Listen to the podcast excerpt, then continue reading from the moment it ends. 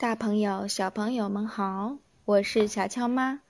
今天我们接着讲《洋葱头历险记》第四章：洋葱头捉弄渴得要命的看家狗马斯蒂诺。难怪老大爷的小房子后来怎么样了？有一天，番茄骑士又坐车来了。车子还是四条黄瓜拉，可这一回有一打柠檬冰压车。他们二话不说就把南瓜老大爷赶出了小房子，将一只看家狗放了进去。这条狗又高又大，名字叫马斯蒂诺。番茄骑士凶狠狠地向四面瞧瞧，说道：“给你们这点颜色看看。”现在所有你们那些孩子都要学会尊敬我，特别是葡萄师傅收留的那个外乡小要饭的。走走，马斯蒂诺大吼大叫。至于南瓜这个老混蛋，番茄骑士往下说，这样可以叫他服从我的命令。如果他实在想让头上有个瓦盖，那么在监狱里永远可以找到个舒适的地方，那儿地方有的是，人人都住得下。走走，马斯蒂诺又助威说。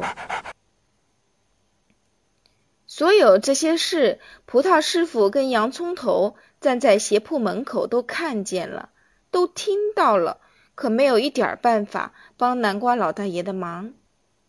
南瓜老大爷伤心的坐在石墩上，拼命的扯着胡子，每次一扯就扯下一撮。最后他决定不扯了，不要弄得一根胡子都不剩。于是开始轻轻叹气：“唉。”诸位一准记得，南瓜老大爷有一肚子的气呢。最后，番茄骑士爬进马车，马斯蒂诺一个立正，用尾巴给他主子行了个礼。小心给我看好了！番茄骑士临走吩咐了他一声，给黄瓜们抽了一遍。马车在灰尘滚滚之中飞快地走了。这是夏天里一个太阳晒得很厉害的大热天。主子走了以后，马斯蒂诺在小房子前面来回走了一阵，热得吐出了舌头，尾巴像扇子似的摇摆着，可是没有用。马斯蒂诺热得气力都没有了，心想哪怕弄一小杯冰啤酒喝喝也好。他于是东张西望，看看哪儿有什么孩子。可以猜到最近的饭馆里去买杯啤酒，可是街上偏偏一个人也没有。哎，不错，鞋铺开着的门前坐着洋葱头呢，正起劲的给麻线上蜡。可他那股洋葱味儿太厉害了，马斯蒂诺不想叫他。洋葱头却看出来这条狗热坏了。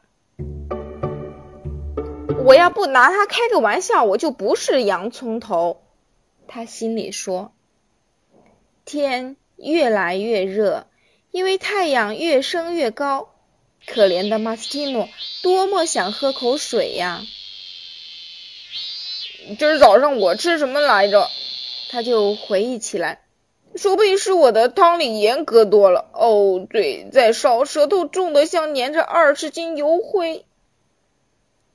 这时候，洋葱头打门里探出头来：“喂喂！”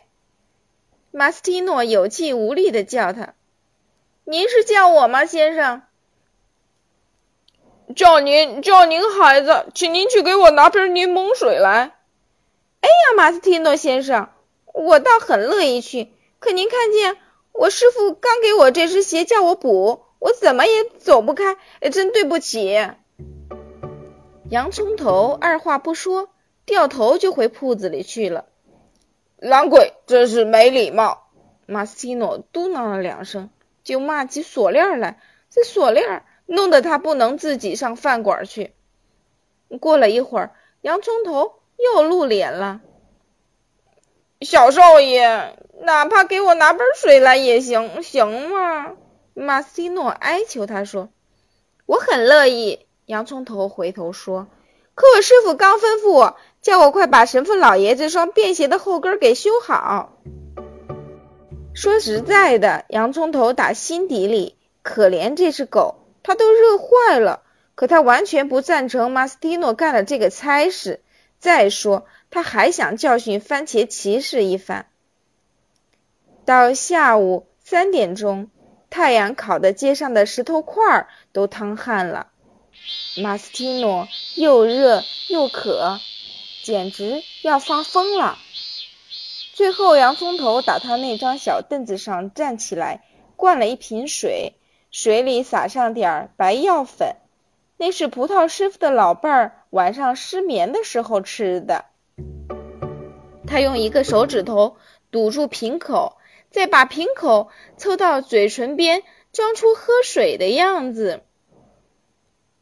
嗨，他摸着肚子说：“多好多清凉的水呀！”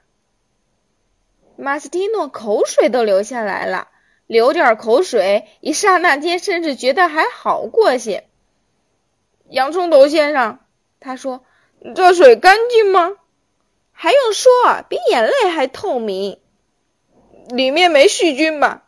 瞧您说的，这点水经两位有名的教授过滤的干干净净，细菌他们留下自己用。这些水给我，因为我给他们补鞋。”洋葱头又把瓶子举到嘴边，装出喝水的样子。洋葱头先生，马斯蒂诺奇怪起来：“您那瓶水喝来喝去不会少，老是满满的，这是怎么回事啊？”因为瓶子是我过世的爷爷传下来给我的，洋葱头回答说：“它是个宝瓶，永远不会空。您肯让我喝点吗？哪怕一小口，就是一小口，一小口。”喝多少口都可以，洋葱头回答说：“我不是跟您说了，我这瓶子永远不会空。”诸位可以想象，马斯蒂诺听了这话有多么高兴。他对发善心的洋葱头先生谢个没完，舔他的脚，在他面前摇头摆尾。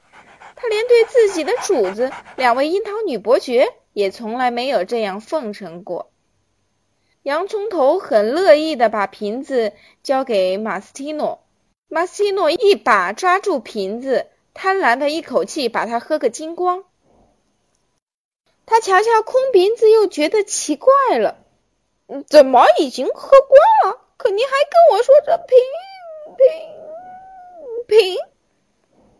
他话还没说完，已经倒下来睡着了。洋葱头。给他解开锁链，要把他背到樱桃女伯爵跟番茄骑士住的城堡里。他回头一看，南瓜老大爷已经重新住进自己的小房子。这老人家把乱蓬蓬的红胡子伸出小窗口，他那张脸啊，真是高兴的难以形容。洋葱头一边上城堡去，一边想：可怜的狗，请你原谅。我非这么办不可，就不知道你醒过来会怎样谢我那瓶清凉水。城堡的大门开着，洋葱头把狗放在花园草地上，轻轻地抚摸着它，说：“给我问候番茄骑士，还有两位女伯爵。”马斯蒂诺心满意足地呜呜叫了两声，他梦见自己。在山上的湖里，在凉快的水中游泳，他一面游一面痛快地喝水，自己慢慢的也变成了水。水的尾巴，水的耳朵，还有那四条腿，又轻又长，就像喷泉喷出的四股水。安安静静的睡吧，洋葱头补了这么一句。就回村去了。今天的故事就是这样。要想知道后面发生了什么，请明天继续收听吧。